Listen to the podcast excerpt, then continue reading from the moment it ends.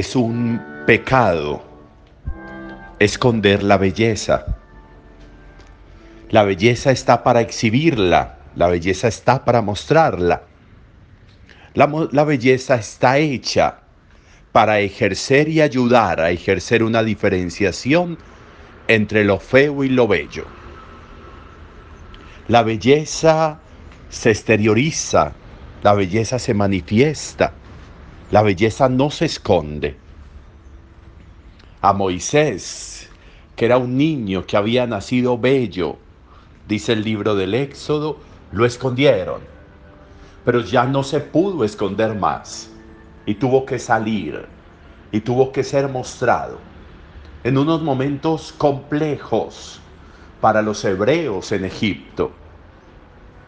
Pero esa belleza aparece, esa belleza figura y esa belleza va a generar procesos muy interesantes para los hebreos, para los israelitas en Egipto. Y vamos a ir viendo cómo Dios, para la liberación de su pueblo que está en Egipto, va a ir disponiendo las cosas, los caminos, las oportunidades. Pero exhibiendo su presencia, exhibiendo su grandeza, exhibiendo su belleza no es esconder, es revelar, es mostrar, es hacer valer aquello que reside en nosotros, que está en nosotros y que puede ser carta de presentación de nosotros. La belleza del corazón se expresa en palabras, en miradas, en acciones, en presencias. Se revela así Esconder la belleza del corazón en una falsa humildad no vale la pena. Esconder la belleza del ser, las posibilidades del ser, de lo que soy, de mi nombre, de mi historia, no vale la pena, no tiene sentido, porque mi presencia está para iluminar las presencias de otros seres, de otros hermanos. Y por eso en conjunto se va formando la belleza de Dios a través de los seres, a través de sus criaturas.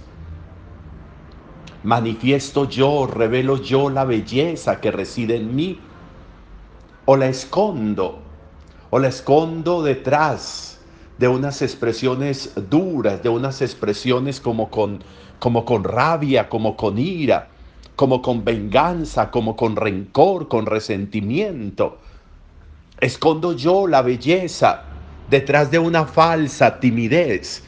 Escondo yo la belleza de mi ser que quiere expresarse de muchas maneras. A través de la oración, a través del, arte, a través de la música, a través de tantas maneras, a través del servicio, a través de la generosidad, de tantas maneras la belleza quiere salir. A veces detenemos esa salida, a veces oprimimos esa salida, porque a veces creemos que no vale la pena, a veces creemos que no tiene sentido, a veces creemos que para qué, que para qué, si nadie va a prestarle atención. Pero Dios sí, y yo sí, y ahí es donde vale la pena.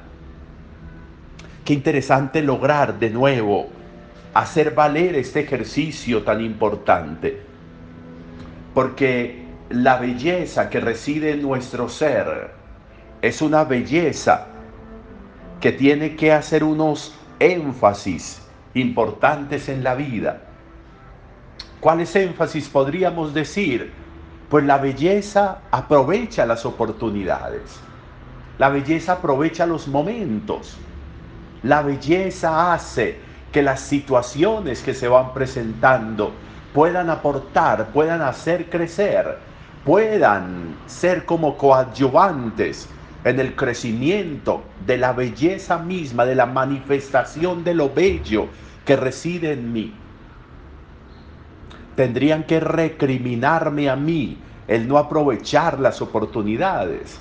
Tendrían que recriminarme a mí el no aprovechar los momentos, las situaciones, las cualidades, los dones tendría yo que ser recriminado, como son recriminadas esas ciudades de Cafarnaún, de Bethsaida, como dice hoy el relato, como dice el texto del Evangelio, que Jesús tiene que recriminarles a Corosaín, a Bethsaida, a Cafarnaum, porque son ciudades que podrían ser muy bellas, porque son ciudades en las que se han hecho tantos milagros, dice Jesús en este relato de Mateo, tantos milagros. Se ha predicado allí, se ha estado allí, Jesús ha estado allí. ¿Y de qué ha servido? De nada, de nada.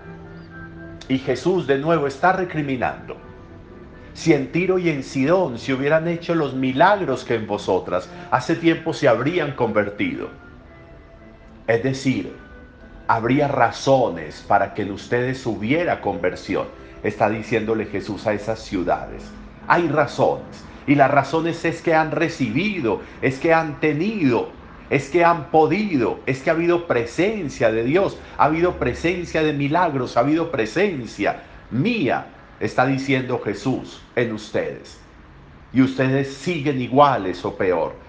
Y ustedes siguen como arrastrados, como, como en retroceso. Ustedes siguen como escondiendo la belleza en lugar de permitirle salir, en lugar de florecer. ¿Cuánta recriminación debe hacérseme a mí?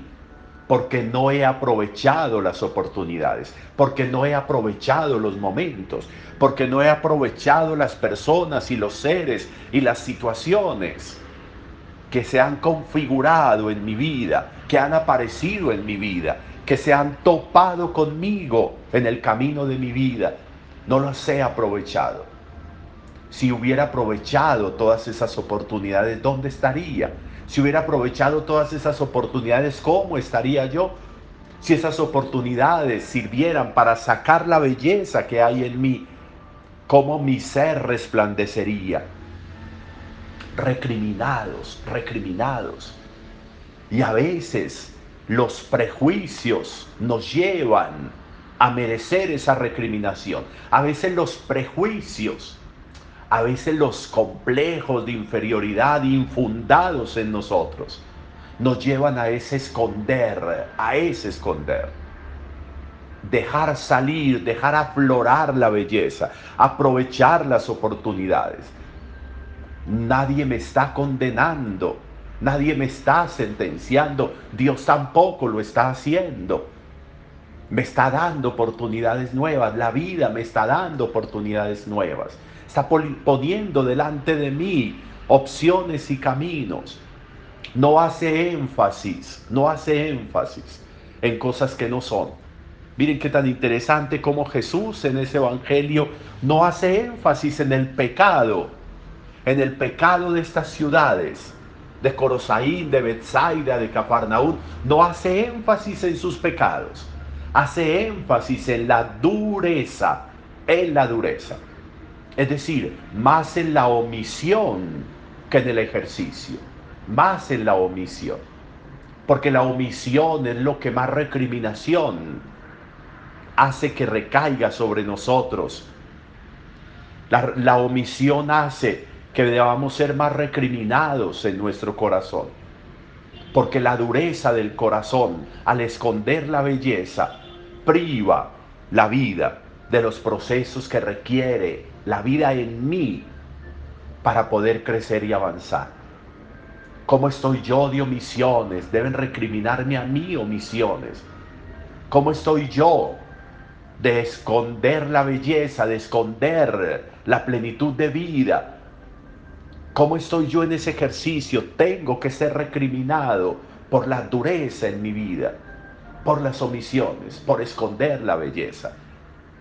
Podrían ser unos elementos importantes para la reflexión de hoy que nos ayuden mucho para que al llegar, al llegar la noche podamos estar en capacidad de haber hecho de este día una oportunidad para que la belleza que reside en mí, que es Dios mismo, salga y aflore para que no haya más recriminaciones por mis omisiones, para que no haya más dureza en mi corazón.